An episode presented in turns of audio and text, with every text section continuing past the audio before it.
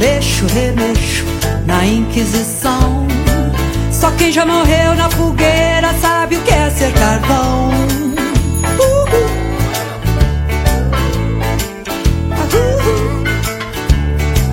Eu sou pau pra toda obra. Deus dá asas à minha cobra.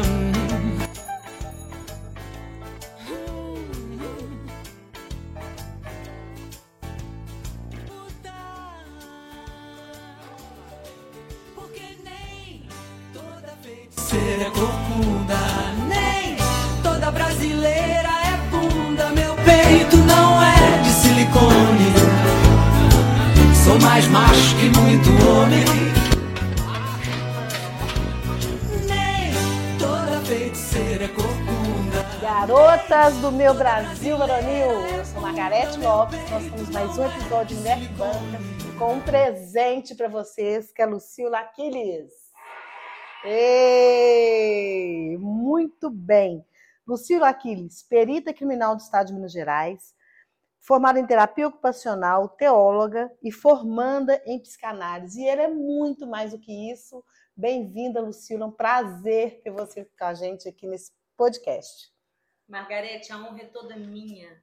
É um prazer enorme, não há palavras para descrever a minha felicidade em mais uma vez poder, ainda mais ao lado de uma mulher como você, que eu pude te conhecer através do podcast, Uhum. através da Ellen. Aham. Helenilda, minha querida Ellen. Maravilhosa. Um beijo para aquela mulher que banca, aquela mulher corajosa, também destemida.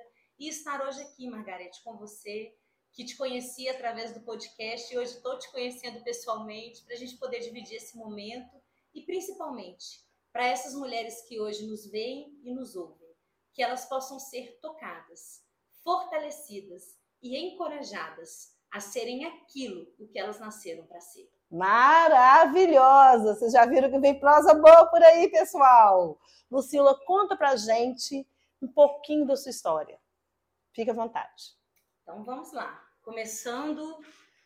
Bom, cresci num lar muito estável, pais muito queridos e me casei muito nova. Uhum. Me casei aos 23 anos com um homem que era o meu pastor. Sim. Ele liderava a minha igreja local e namorei, noivei e casei em cinco meses. Muito rápido. Muito.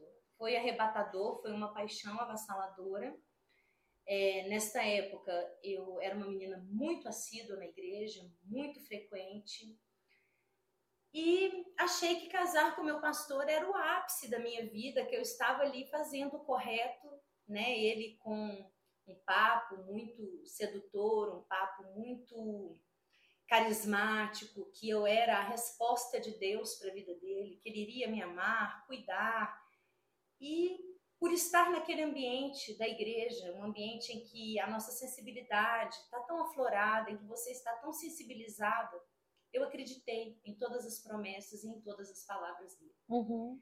E no dia do meu casamento começou a minha tormenta. Logo quando você casou? Sim. Hum, Eu deveria ter largado ele, Margarete, no dia da minha lua de mel. Uhum.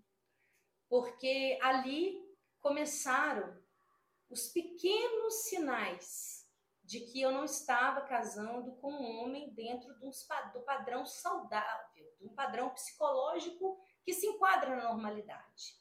Foram oito anos casada com esse homem e oito anos de abusos reiterados que se iniciam como se dá o ciclo da violência. Uhum.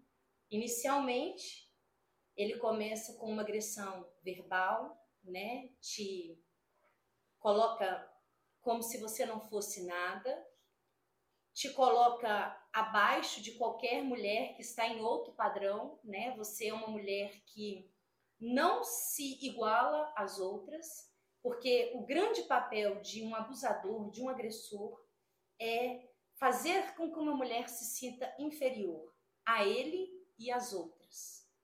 Então ele começou com diversos abusos verbais em que a minha autoestima foi se acabando. Ela foi sendo dilacerada. Ô, ô, Lucila, para uma jovem que hoje está entrando num relacionamento rápido, como foi você, ou que seja longo, ou qualquer que seja, talvez não um casamento ainda, Que pequenos sinais são esses? São frases? Quais frases? Excelente pergunta, Margarete.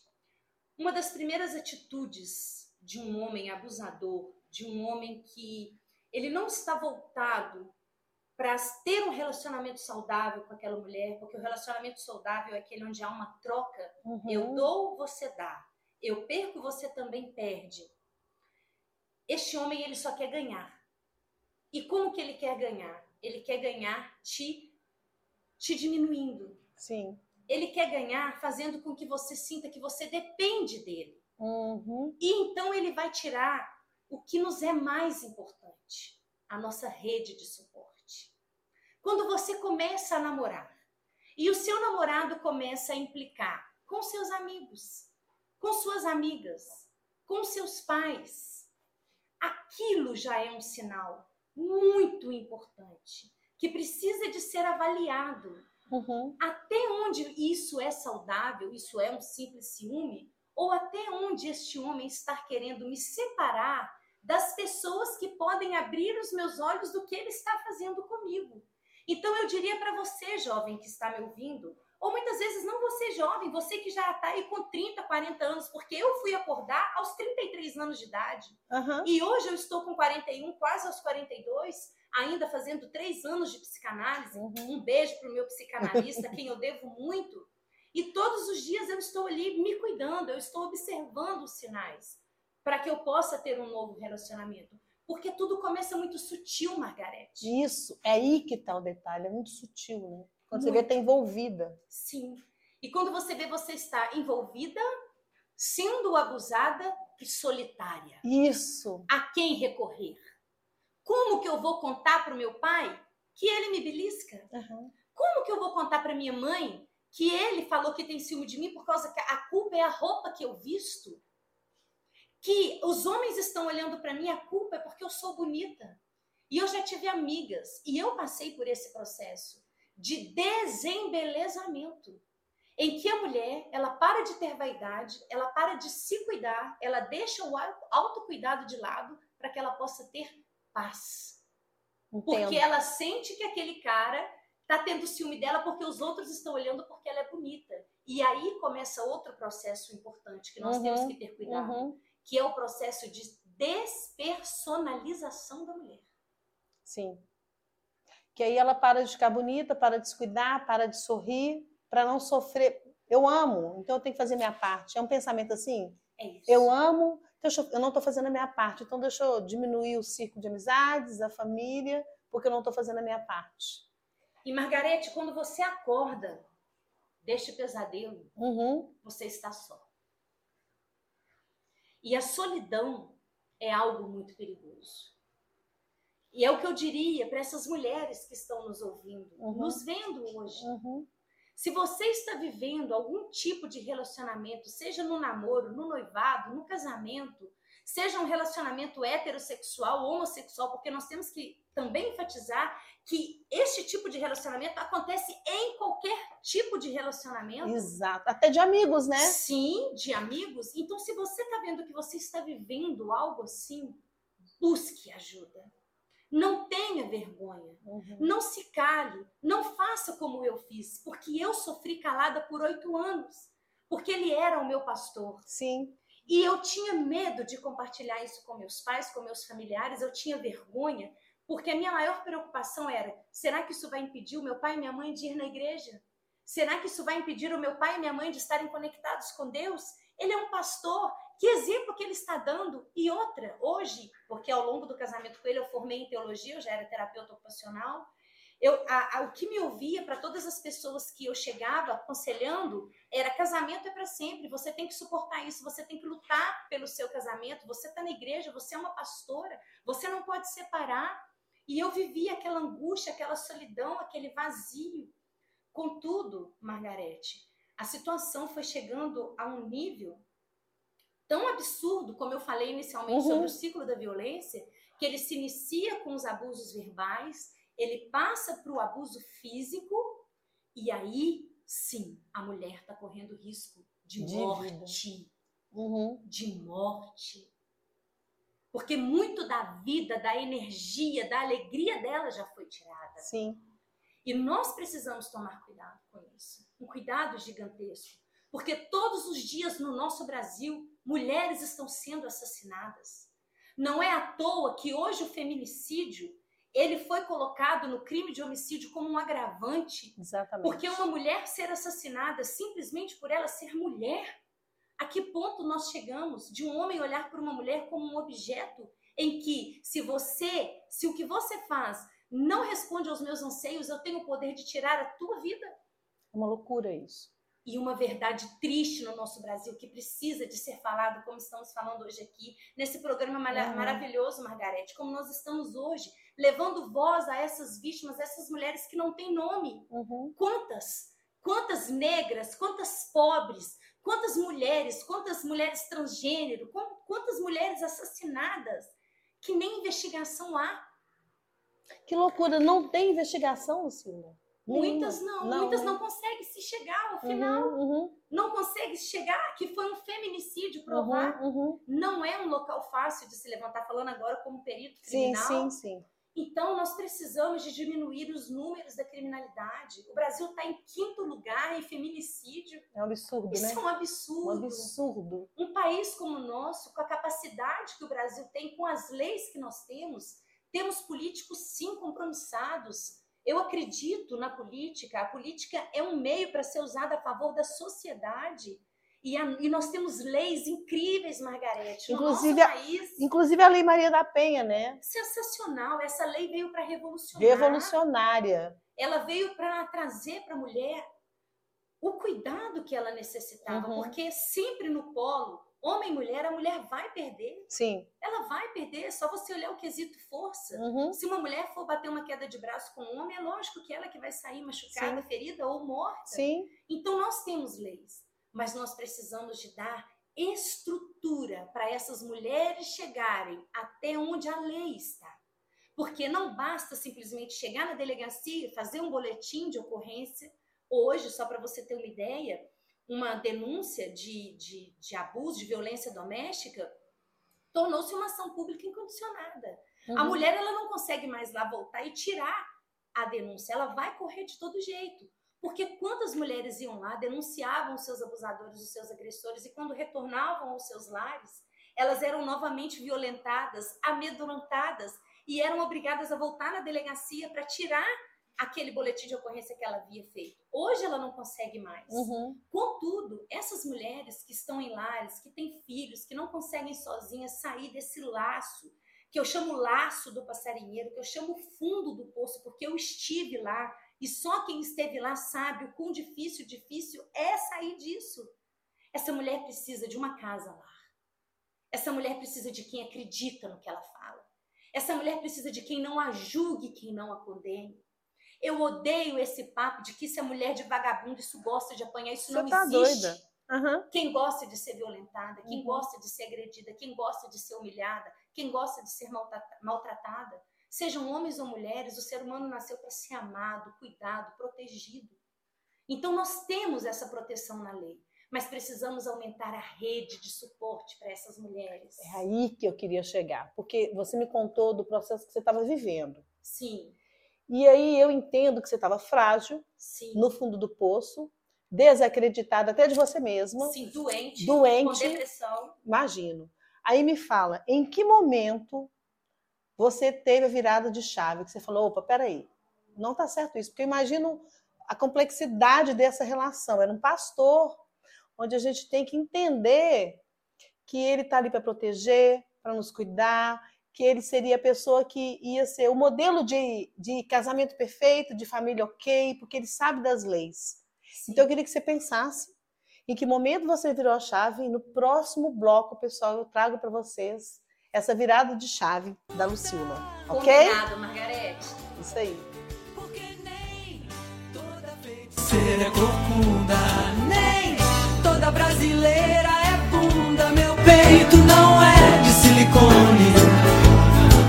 Sou mais macho que muito homem. Nem toda feiticeira é corcunda.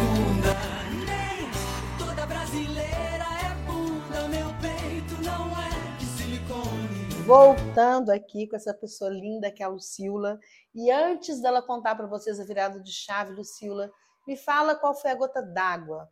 Me conta um momento que foi marcante nessa relação, que fez você estremecer assim falar: peraí. Nossa, Margarete, essa aí foi a pergunta de tirar o chão. Uhum. Bom, dos reiterados abusos que eu vivi, o que eu considero mais profundo foi quando a minha maternidade foi violentada. Porque desde muito nova, minha mãe disse que eu brincava de criança e eu sempre carreguei em minha alma um sonho profundo de ser mãe. Sim. E nós tentamos ter filho por cinco anos. Uhum. E eu não engravidava. Então eu fui ao médico para fazer o tratamento e comecei, né, fazer as reposições hormonais, até que chegou num ponto que o meu médico virou para mim e falou: "Olha, Lucila, nós agora necessitamos de um espermograma do seu marido, porque em você não há nada". E eu cheguei para ele, comentei, e ele virou para mim e falou que ele não podia fazer esse exame porque por ele ser um pastor, como que ele iria a um laboratório para fazer uma colheita é, dos espermatozoides dele, que isso não pegava bem. Nada e sempre dando desculpas, e eu naquele naquele laço ainda descobrindo que eu era uma vítima, ainda descobrindo, porque eu não tinha o conhecimento que eu tenho hoje Sim. sobre o que é uma violência doméstica, sobre o que é o ciclo da violência, né? uhum. né? Então, é, eu virei para ele e falei assim: não, então eu vou conseguir um laboratório para vir em casa fazer a colheita. Sim. Se você não pode ir, a gente dá um jeito, porque tudo nessa vida tem solução. Tá me ouvindo, mulher? Você que tá aí do outro lado? Tudo na vida tem uma solução. Você pode estar agora vivendo o momento mais desesperador da tua vida. Tem, tem solução. solução e tem saída. Então, quando eu propus para ele que o laboratório viesse à casa e ele fez o espermograma após ainda me enrolar meses, meses, chega o resultado que ele era azospermático. Ou seja, ele não poderia me engravidar. Nossa. E eu achei que ele estava descobrindo aquilo naquele momento. Não foi. Quando mais à frente, um ano e meio aproximadamente à frente, uma pessoa da família dele é, veio me contar, vendo o tamanho do meu sofrimento, que ele realmente não podia ter filhos. E ele esta, sabia? Sim, desde o início. E essa foi a minha virada de chave quando eu percebi. Porque se um homem não respeita um sonho de uma mulher, como ele pode amá-la?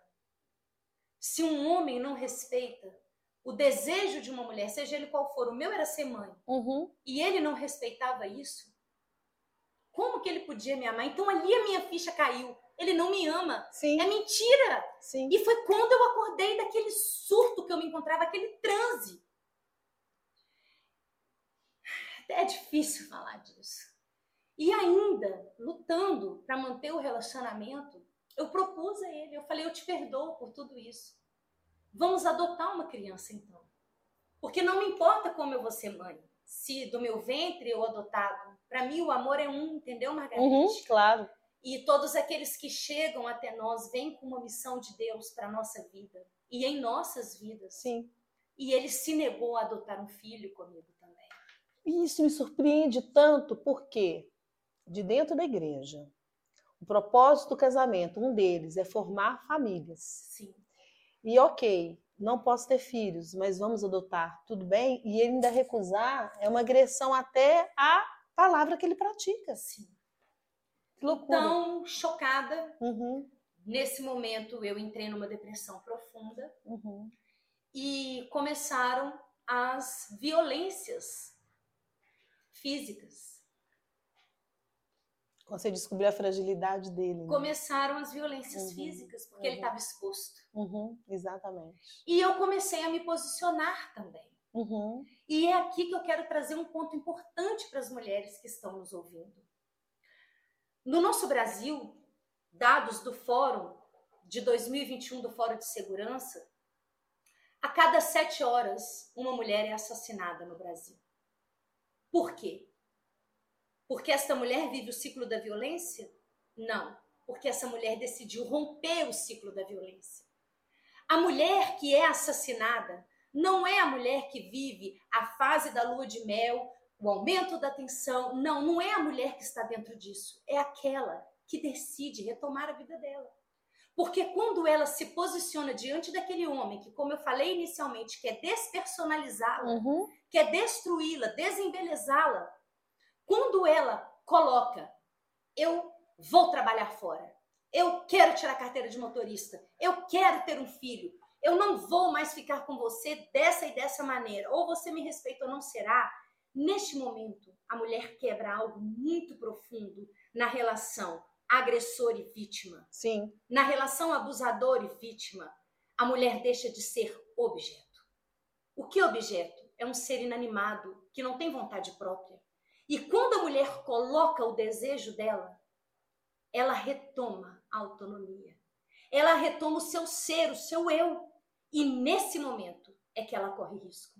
Porque ela vai de confronto aos desejos daquele homem que a queria alienar, Uhum. que a queria coisificar. Uhum. Então é quando um homem chega ao ponto extremo de matar uma mulher. Porque ela não é Nossa. mais o objeto que prestava aos desejos dele. Aí ele começa a ficar violento fisicamente, até Sim. chegar ao ponto de matar. Sim, Que é assim que vai o caminho da violência. Uhum. E, e, Lucila, aí você escapuliu disso, certo? Eu fugi. Você fugiu de casa. Me conta essa parte. Você percebeu, foi sua virada de chave. E aí? Qual foi a ação? Foi assim. Depois de tudo isso, quando ele abria o portão de casa, porque a essa época eu já não estudava mais, ele já não me Uhum. permitia estudar. Eu tinha terminado a teologia, tinha terminado a pós-graduação é, em geriatria e gerontologia na terapia ocupacional e eu queria fazer outra faculdade de direito, ele não permitiu. Então eu só trabalhava dentro da igreja. Eu só podia estar com as pessoas da igreja e com a família dele. Dele. Eu não podia estar com novos amigos ou com a minha família. Então eu só ficava dentro de casa. E como eu estava depressiva, eu não saía. E eu troquei o dia pela noite, porque quando ele chegava, eu queria ficar longe dele, eu não queria mais deitar na cama. Eu não permitia mais ele me tocar. Uhum. Eu não permitia mais ter relação sexual com Uhum. ele. Então ele foi se tornando cada vez mais agressivo, Sim. a chegar ao ponto dele me esganar com as próprias mãos. Que E eu caí loucura. desmaiada. Então quase que ele te mata. Sim, eu sou uma sobrevivente. Você é uma sobrevivente. Eu não estou falando aqui de dados estatísticos, Uhum. eu não estou falando aqui, Margarete, daquilo que outra mulher viveu. Eu estou falando de experiência própria. Sim. Eu estou falando, sim, que um homem pode chegar ao ponto de matar uma mulher por vê-la como um objeto quando ela decide retomar a vida dela. Que loucura isso. É. E então eu entrei nesse, nesse laço da depressão e eu pedia a ele para ir ao médico. E ele falava para mim assim: Isso não é depressão. Você não precisa de médico, você precisa de orar, você precisa de ir mais na igreja, você precisa de buscar mais a Deus. Por quê? Porque ele não era um pastor. Eu quero deixar claro isso aqui, Margarete, que eu não sou uma mulher hoje que prego contra igrejas evangélicas ou igrejas católicas ou contra qualquer denominação. Porque há sim pastores e pastoras, padres, líderes religiosos compromissados com o povo, compromissados com a palavra de Deus, mas há também, pessoal, e é esse alerta que eu quero trazer através da minha história. Há pessoas que estão ali apenas para usar da fé das pessoas inocentes e conduzi-las a um caminho de dor e sofrimento profundo, em que o meu psicanalista me fez entender que por que tanta dificuldade em me libertar desse relacionamento de oito anos? Porque eu misturava o papel marido com pastor. Sim. E quando você vai contra o seu pastor, é como se você estivesse indo contra, Contra Deus. Deus. Exatamente. Então acorda, mulher. Acorda. Se você está fechada num cerco de religiosidade, se liberte disso, porque nós não fomos chamados para religiosidade. A religião, ela vem do grego, significa religare. Ela quer dizer religar o homem ao Deus. E hoje as pessoas estão usando a religião como massa de manobra, como separação entre as pessoas. Por isso que hoje, Margarete, eu não defendo mais a religiosidade, eu defendo a espiritualidade Sim. onde cada um é livre para manifestar o seu próprio Deus em seu coração e expandir esse amor para todos que estão ao nosso redor. Isso é religião. É amar ao próximo, seja quem ele for. é não julgar, é não condenar, seja pela tua cor, pela sua posição social, seja pela sua escolha sexual, porque quem julga é Deus. Deus. E cada um prestará conta das suas atitudes. E hoje eu falo isso com muita propriedade, porque eu custei muito a me libertar disso. E pelo preço da religiosidade, eu quase perdi a, a minha vida. vida. E não significa, mulher, porque você está saindo desta igreja, desta denominação, que você está se afastando de Deus, porque Deus é amor, Deus é perdão, Deus é justiça. Deus não ama como os homens amam. Deus não é assim, Margarete. Eu te amo porque você me dá e porque você me ama também. Deus simplesmente ama porque Ele é amor. Uhum. Deus não é aquele eu te dou porque você me dá. Ele simplesmente distribui.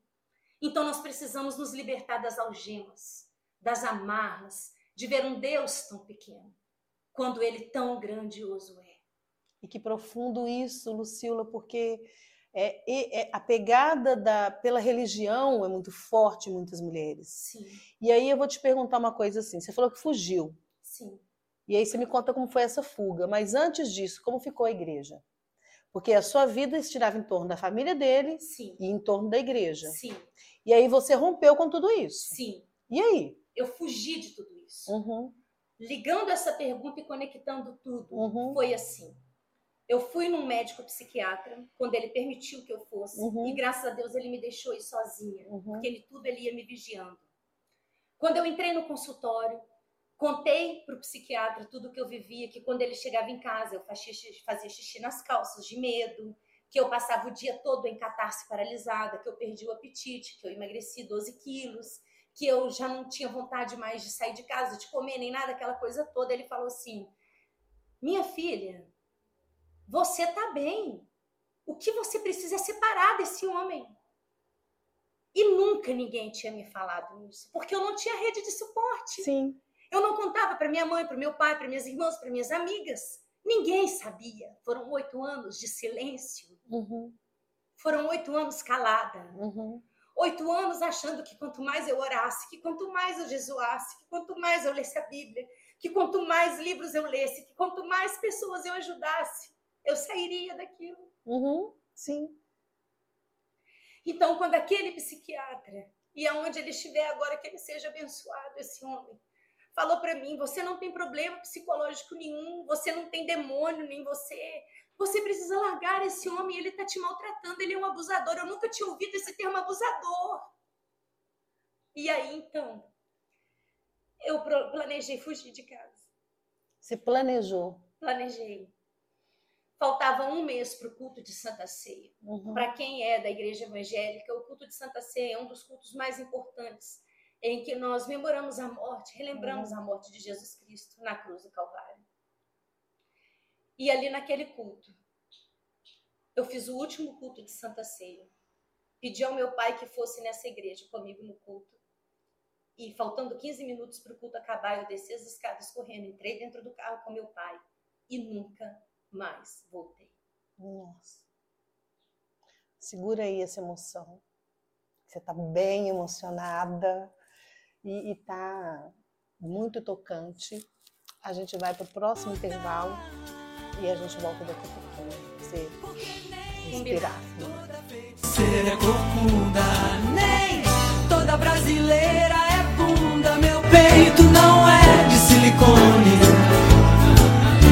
mais macho que muito homem. Nem toda feiticeira é corcunda. Nem toda brasileira é bunda. Meu peito não é de Então, Lucila, aquela mulher, um trapo humano, que arrumou coragem para fugir correndo para dentro do carro do pai. E hoje tem essa mulher linda que eu tô aqui, gente. Ela é linda, um sorrisão, empoderada, maravilhosa. Como você reencontrou essa Lucila que passou em três concursos públicos, que hoje é perita, que estudou mais e que é essa mulher forte que você está mostrando para gente aqui. Como você se reencontrou? Foi um processo longo, uhum. Margarete. Nada na vida de uma mulher acontece de um dia para o outro. Nós precisamos compreender que em tudo há um processo. O processo de primeiro você se ver como vítima, o processo de buscar a saída e o processo de se reconstruir. Uhum. Então eu comecei com medo. Eu comecei em pedaços. Eu comecei primeiro me abrindo. Uhum. Porque quando eu entrei dentro daquele carro, meu pai não entendeu nada. Por que tanto medo? Por que sair fugido antes do culto terminar? As pessoas da igreja ficando, o que está acontecendo? E eu fui em doses bem pequenas, contando para os meus pais um pouco do que eu havia vivido. Uhum. Porque até hoje eu nunca contei tudo, porque eles não têm estrutura psicológica, emocional para tudo que eu tive que enfrentar. Uhum. Então, bem lentamente, eu fui me reerguendo e me reconstruindo. Sim. Eu busquei um emprego, porque eu precisava da minha independência financeira. Eu era uma mulher de 33 anos, como viver sustentada pelos meus pais. Sim. Então eu fui trabalhar. E como eu não conseguia retomar o emprego na terapia ocupacional, e o que eu sempre fiz muito bem foi limpar, porque minha mãe sempre foi uma mãe do lar, dona de casa, que ensinou os filhos o valor de cuidar de uma casa, o que eu sabia fazer bem era limpar. Uhum. Então eu peguei uma faxina na segunda, uma na terça, uma na quarta, uma na quinta, uma na sexta e um sábado. Eu faxinava. Sim, com duas faculdades, com pós-graduação, trabalhei de faxineira e tenho orgulho disso. Tenho orgulho. Mas um dia minha mãe descobriu. E ela falou: Minha filha, eu não te criei para isso. Uhum. Não é desmerecendo o trabalho de uma faxineira, de uma empregada doméstica, que são trabalhos dignificantes, são trabalhos maravilhosos. Um beijo para dona Ana, que cuida de mim, que cuida do meu lar, da minha casa. Mas, minha filha, você pode mais nesse mundo. Sim. Mas eu estava ferida, Uhum. eu estava destruída. E quando eu estava ali na casa das pessoas fazendo faxina, era uma coisa muito profunda, Margarete. É como se uma faxina tivesse sendo feita dentro de mim. E eu ainda me sentia muito culpada, porque uma mulher, quando ela é vítima de violência, muito do que o agressor abusador faz com ela é ela se sentir culpada, que a culpa é dela. Então eu ia em igrejas de todas as denominações que você puder imaginar. Eu ia na igreja e pedia aos pastores assim: ora por mim, põe a mão na minha cabeça, eu estou endemoniada, eu estou distante de Deus. Então eu recomecei com medo. Eu recomecei que quando uma pessoa dava um grito do meu lado, Se assustava. eu caía no chão desmaiada. Porque eram, eram momentos que me faziam retomar aquela dor toda que eu havia vivido. Sim. Então, fragilizada ao extremo, que uma voz mais alta me retomava tudo aquilo que eu havia vivido e suportado naqueles oito anos. E foi assim que eu recomecei. E nesse dia que meus pais descobriram que eu estava trabalhando de empregada doméstica, eles fizeram uma reunião de família. E havia nesse dia saído o edital do concurso público para perito criminal. Em 2000. Em 2013. E a minha mãe falou: Você vai estudar. E a minha mãe me matriculou no cursinho. Uhum. A que eu sou muito grata a essa mulher. E eu nunca fiz nada mal feito, eu nunca fiz nada pela metade. Quando a minha mãe me matriculou no cursinho de manhã, eu me matriculei em outra noite. E eu pegava aulas particulares de tarde. E ali eu comecei todo um percurso. E dentro da sala de aula, dentro do cursinho, estudando para perito criminal, estudando para oficial judiciário do Tribunal de Justiça segunda instância, estudando para investigador de polícia, eu fui descobrindo porque o conhecimento é libertador. Através das aulas de direito, eu fui descobrindo que eu vivia dentro do meu próprio lar. Uhum. Por exemplo, eu vou tocar num ponto muito sensível, Margarete. Quando a gente fala de estupro, Sim. as pessoas pensam que estupro é uma mulher ou um homem está andando na rua e uma pessoa estranha vem e te pega sem você querer. Eu vivi o estupro dentro de um casamento, porque o não é o não. Quando uma mulher vira para um homem, seja ele um estranho, seja ele um namorado, seja ele com quem você vive, seja ele o seu marido, você fala que é não. Mulher é não. Não. E se esse homem ultrapassar esse limite, o nome disso é estupro. Então, dentro da sala de aula, eu fui me apaixonando pelo direito, pelo conhecimento. Eu fui vendo muito do que eu vivia. E esse conhecimento foi me fortalecendo. Aham. E foi me levando a um encontro de uma mulher que eu nunca tinha sido. Uma mulher que eu acreditava que eu jamais poderia ser. Porque hoje, quando eu me vejo na posição que eu atuo, e eu digo isso com muita humildade, porque onde eu estou é pela graça e pela misericórdia de Deus, foi Ele que lá me levou. Mas hoje, quando eu me vejo como uma perito criminal que atua em locais de feminicídio, uma perito criminal que trabalho como qualquer homem trabalha, que pego minha viatura na madrugada, dirijo, vou sozinha.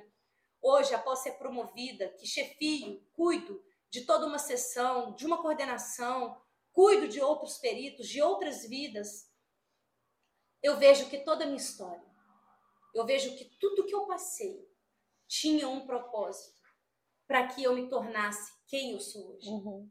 Porque nós não nascemos mulheres, nós nos tornamos mulheres. Verdade, verdade. Nós nos tornamos ao longo de nossa história. E não há mulher que seja melhor do que outra.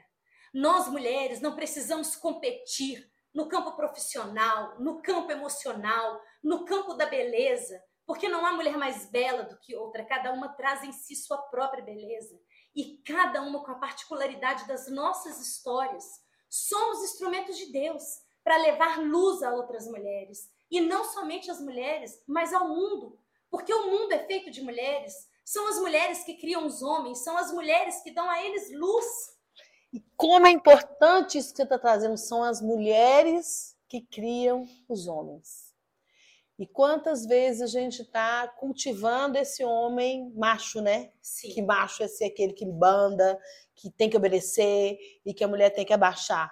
Hoje a gente tem que criar novas mulheres, né, Lucila? Sim. Mulheres mais empoderadas nas nossas filhas, Sim. nas crianças e esclarecer que aquilo ali não é uma forma de amor. Sim. É uma forma de manipulação. Exatamente. É uma forma de controle. Uhum. Nossa história, esse patriarcado em que nós vivemos no Brasil, Uhum. precisa e está sendo transformado.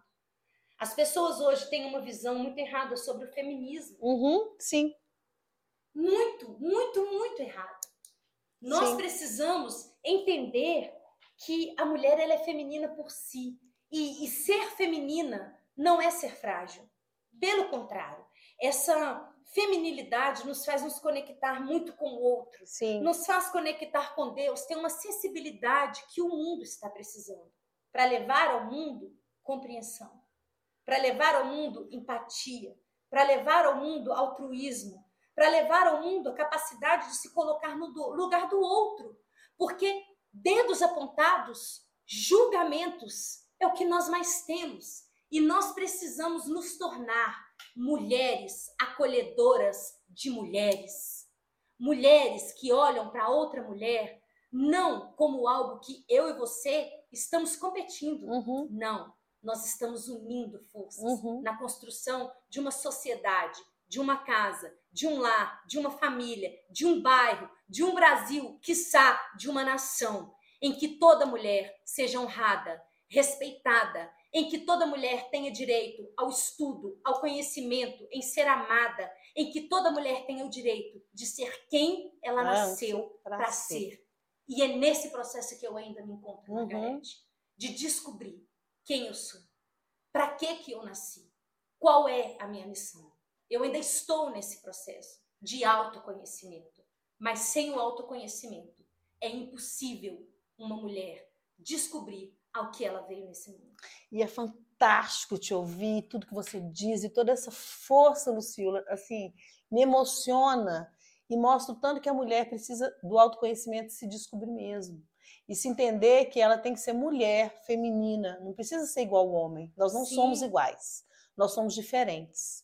E essa força que você traz toda, ainda tem medo aí? Muito. Você faz ainda com medo hoje? O que, como que você vive? Fala pra mim.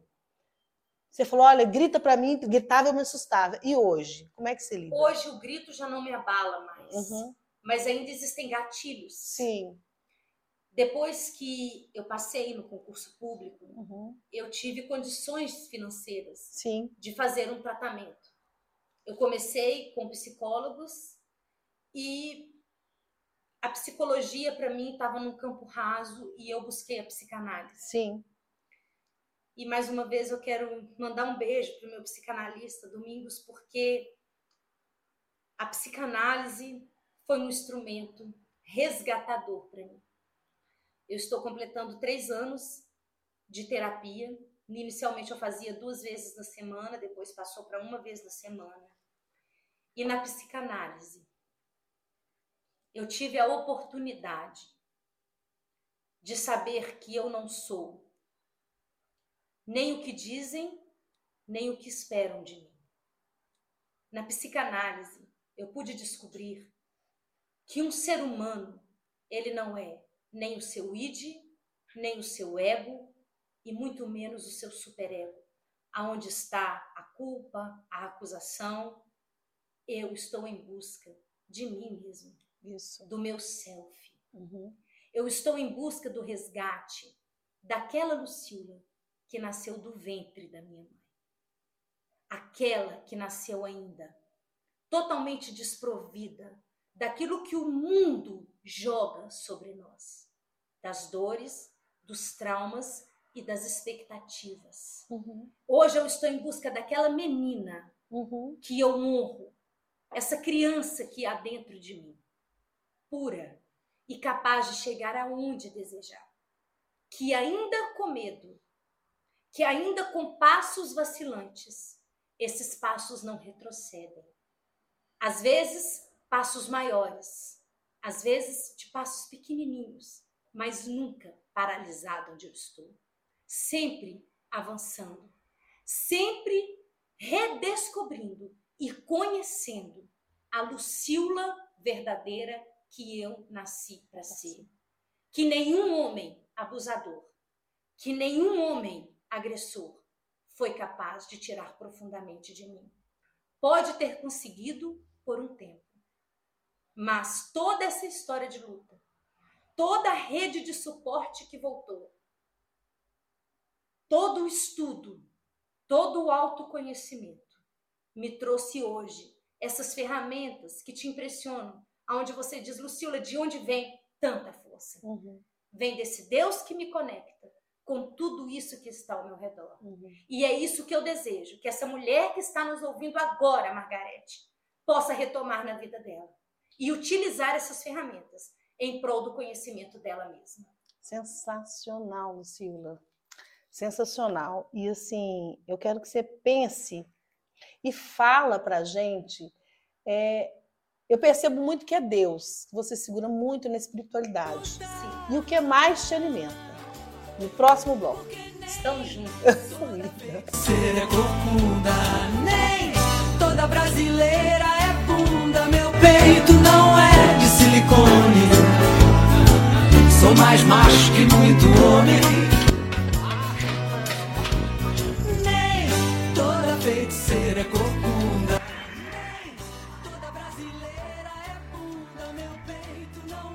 Então, retomando aqui, Lucila, eu deixei no ar aí o que que te alimenta. Você vai falar pra gente o que que alimenta essa mulher forte que é você. Conta. O que me alimenta foi o meu processo. Uhum. O que me alimenta foi primeiramente a aceitação e o perdão a mim mesma por tudo que eu cometi na minha vida.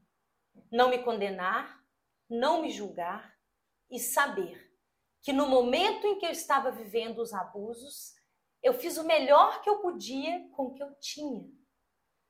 E hoje eu busco a cada vez mais ter ferramentas, suportes que me fortalecem para que eu possa honrar aquela criança Lucila, aquela jovem que se desenvolveu e a mulher madura que eu estou me tornando hoje.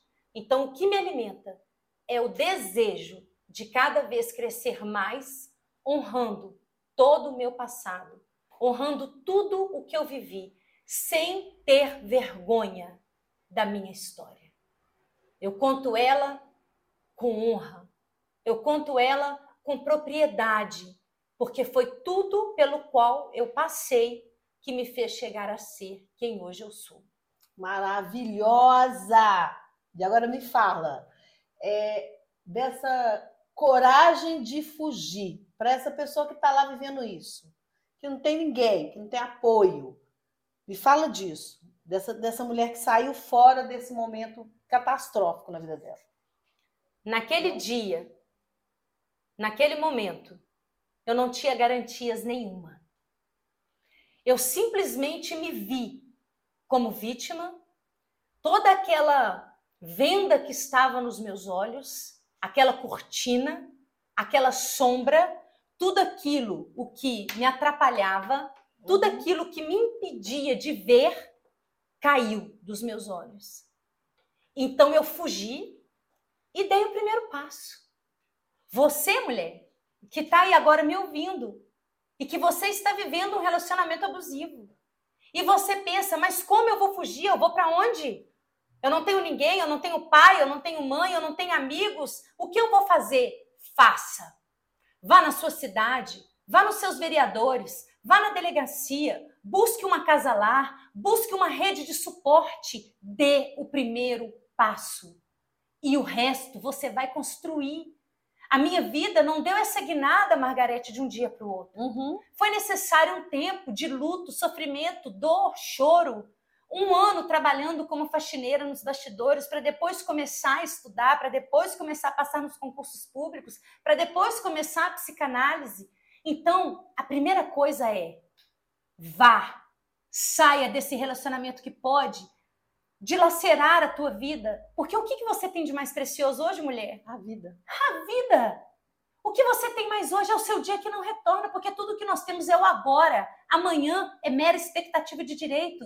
Ninguém sabe se vai estar vivo amanhã, Margarete. Então, com hoje que você tem, faça o teu melhor. Saia, fuja, vá em busca. Não há garantias, mas você é capaz. É possível, porque eu sou a prova viva disso. Uhum. Quando eu saí, eu não via esperança. Eu não sabia como meu pai e a minha mãe iam aceitar a minha história, como que minhas irmãs iam aceitar a minha história, como que as pessoas da igreja em que eu era pastoras dela iriam olhar para mim. Teve julgamentos? Muitos. Teve preconceitos? Muito. Foi difícil? Demais. Sofri muito preconceito, sofri e ainda sofro por hoje contar a minha história. Mas eu prefiro a verdade, porque a verdade liberta. Uhum. E enquanto você, mulher, ficar aí vivendo essa vida de mentira, escondendo das pessoas que você apanha, que você é maltratada, quantas jovens, Margarete, começam no namoro escondendo que vivem no namoro e casam e viva, vira aquela bomba. Então viva a verdade, porque nada é mais lindo do que a verdade plena. Vá, vá com medo, mas vá. Vá tremendo, mas vá. Vá sem saber o que vai fazer amanhã, mas vá. Dê o primeiro passo. Abandone esse abusador. Abandone esse agressor, porque o final disso é a, É a morte.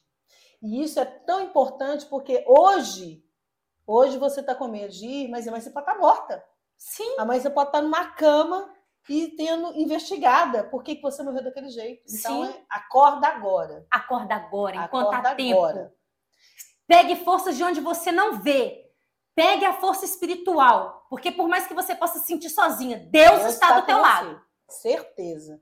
E aí, Lucila, é uma curiosidade, que eu já sei a resposta, mas eu tenho certeza que as pessoas estão curiosas. Onde está esse homem agora? Ele está preso. Sensacional. Ele está preso, condenado, porque eu não era a única vítima dele. Uhum. Tinham muito mais. Então ele está onde deve estar. Porque quem vê uma mulher como um objeto, quem abusa, quem violenta mulheres, tem que estar atrás das grades. Certamente. E aqui, nesse momento agora, me fala uma coisa. é, da sua vida. O que, que você se fala todos os dias? Qual que é o seu mantra, se eu posso dizer assim? Para ser essa mulher forte que você é. Porque ele muda, né? O mantra muda, né? Sim, Qual que é o seu mantra hoje? eu me perdoo por todas as minhas fraquezas. Eu me amo e me aceito como eu sou. E hoje eu não sou tudo o que eu quero ser, mas eu sou bem mais do que já fui. E o amanhã é um presente de Deus. E aonde eu posso chegar é o limite. Lindo, lindo. O ponopono, né? Meio por aí. Maravilhoso. Meninas, a gente está chegando no final, uma pena, eu sei que vocês estão amando, eu também estou apaixonada. Eu quero mais de Lucila. A gente vai ter uma próxima oportunidade disso. Se vocês tiverem, assim, é, a oportunidade de vai no, no Instagram dela, conhece mais dela, porque ela é maravilhosa. E ela está num palco maravilhoso hoje, onde ela é protagonista. E qual é o seu sentimento de protagonista? Encorajar. Uhum. Eu nasci para encorajar. Uhum. É incrível, por mais que eu estava sofrendo, nunca me faltou a coragem. Uhum. Então o sentimento é isso. Coragem. E eu acho que cada mulher nasce com uma porção dobrada de coragem em seu coração dada por Deus. E se hoje você está se sentindo fraca, mulher, é porque você ainda não descobriu essa porção de coragem que há dentro de você. E coragem é agir com o coração, né? Sim. Ouve o seu coração, ouve a sua intuição, Isso. ouve a sua força, ouve o Isso. que vem de dentro. E aí, falando de que vem de dentro, dessa força que a gente tem como mulher, dessa coragem toda que a gente tem como mulher, Lucila, eu queria que você fechasse aqui pra gente é, de tudo que você viveu, tudo que você encontrou na sua vida e nessa, nessa caminhada. A importância de Deus nesse processo todo. Porque você teve um encontro com Deus e agora você tem outro encontro. Sim. Eu acredito que quando vamos amadurecendo, Margarete, nós vamos compreendendo mais a grandeza de Deus. Uhum. Muitas vezes, até na nossa infância, nos é apresentado um Deus condenador e julgador. Uhum. E Deus, para mim, é a expressão máxima do amor. Deus sempre foi, é e sempre será a minha base de tudo. Uma fé genuína, uma fé que não está pautada em dogmas de igreja. Uma fé que está pautada na minha conexão direta com Deus, sem necessitar de intermediários. É Deus e eu, eu e Deus. E é isso que a gente acredita. E Lucila, é, nós estamos chegando no final, tá? Estamos chegando no final. E aí eu queria que você falasse um pouco das mulheres recuperar essa vida financeira delas, porque não adianta a gente brincar, precisa de dinheiro. Muito. E a maior manobra de um abusador agressor é tirar da mulher a independência financeira. É o Sim. que foi tirado de mim. Eu fui proibida de trabalhar para que eu estivesse nas mãos dele. Sim. Para mim ir no salão, para me comprar uma roupa, eu dependia dele. Uhum. Então, o que, que eu quero dizer para essas mulheres? Você está se vendo aí, Lucila, como que eu vou fazer? Margarete, como que eu vou fazer? Eu vou dizer para essa mulher: siga a Margarete. Segue o Instagram dessa mulher. Porque se você não vê um caminho de independência financeira, ela pode te ensinar o caminho através das vendas. Ela pode te ensinar como conseguir a sua independência e com o dinheiro você poder se libertar por completo dessa situação que você está vivendo. Porque é por aí, né, Lucila? Sim, É, Margarete. tipo, é este é o caminho de sair fora e se manter fora. Principalmente Sim. quem é sozinho. Principalmente quem é sozinho. E agora a gente chegando no final, eu vou te fazer uma brincadeira que a gente faz aqui. que é Vamos uma lá. pergunta, um sentimento, uma pergunta, um sentimento. Vamos suavizar esse eu vou lá momento, nas né? perguntas para vocês, mas antes disso, fala para mim, qual que é o seu arroba, como que essas mulheres te encontram? É Lucila Aquiles. Lucila Underline Aquiles. Uhum. Tô lá no Instagram, pode me chamar no direct, adoro responder. Minha missão de vida é empoderar mulheres, fortalecer, sou super acessível. Pode contar comigo lá. E aí, eu quero que você fale uma coisa aqui que, me- que eu me lembrei assim de último, que a gente está falando muito da mulher, mas as famílias hoje são múltiplas, né? Sim, Homem, homem, mulher, mulher, homem, mulher. É só a mulher que é vítima de violência? que ponto maravilhoso, Margarete. Te agradeço por podermos trazer isso aqui hoje. Quando falamos em violência doméstica, devido à Lei Maria da Penha, muitas pessoas pensam que violentadas são apenas as mulheres. Uhum. mas nós temos vivido no Brasil um quadro muito invertido. Em que muitos homens é os que são vítimas de mulheres abusadoras, manipuladoras e agressoras. Então, este homem que está aí nos ouvindo, tudo o que nós falamos para as mulheres serve para eles também. Uhum. Se encoraje, homem. Sim. Vai em busca da tua felicidade. Se você está vivendo com uma mulher num relacionamento onde você não é respeitada, onde você não é honrada, onde você não é valorizado, o que, que você está fazendo no meio disso tudo? Foge. Vai em busca da sua felicidade. Isso. Então vamos lá. Uma mulher maravilhosa que vai ter agora uma palavra, um sentimento. Ok. Então vamos lá.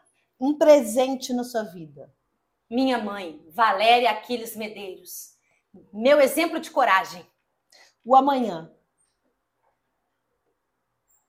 Eu busco o impossível. O ontem. Aprendizado. O hoje. Potencial para ser mais do que fui ontem. Maravilhosa. A família. Importantíssima, mas não é tudo. Sangue nem sempre é mais importante do que os laços que construímos. Uhum. Família pode sim ser um grande impedimento para a nossa libertação. O homem.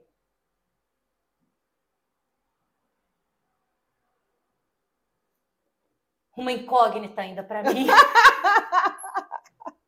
Sim. A violência. Um mal do século. Uhum. A violência dilacera a alma. Eu sonho com um mundo sem violência, Margarete. Principalmente para as mulheres. Um mundo em que cada mulher possa ser amada, respeitada, honrada. É isso o meu maior sonho. Eu acredito. Eu acredito no mundo sem violência. Eu também. Um sonho, então, é esse, né? O sonho. Sim. Esse seria o meu maior sonho. Uhum. E o que nós estamos fazendo aqui hoje é muito importante para isso. Falar, empoderar mulheres, dar voz a mulheres, dar voz a cada uma delas, porque cada história merece ser ouvida, cada história merece ser honrada, cada história precisa ser valorizada. Lucila, eu quero deixar aqui minha gratidão, minha querida, uma honra ter você aqui. Eu fiquei muito emocionada em vários momentos. Eu quero te agradecer essa abertura, tá? Eu estou muito orgulhosa da sua força de vir aqui contar para a gente sua história, porque é o momento que você se coloca à disposição do mundo para te ouvir, para entender, para se libertar, para entender que tem outro caminho, que a gente veio nesse mundo para ser feliz. Sim. A gente veio aqui para ser feliz. Sou eu quem muito. agradeço. Margarete, a você, a toda a sua equipe.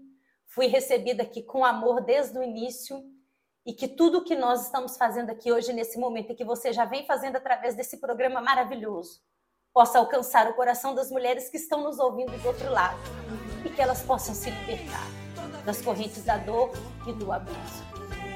Muito obrigada, gente. Mais um podcast. Um beijo.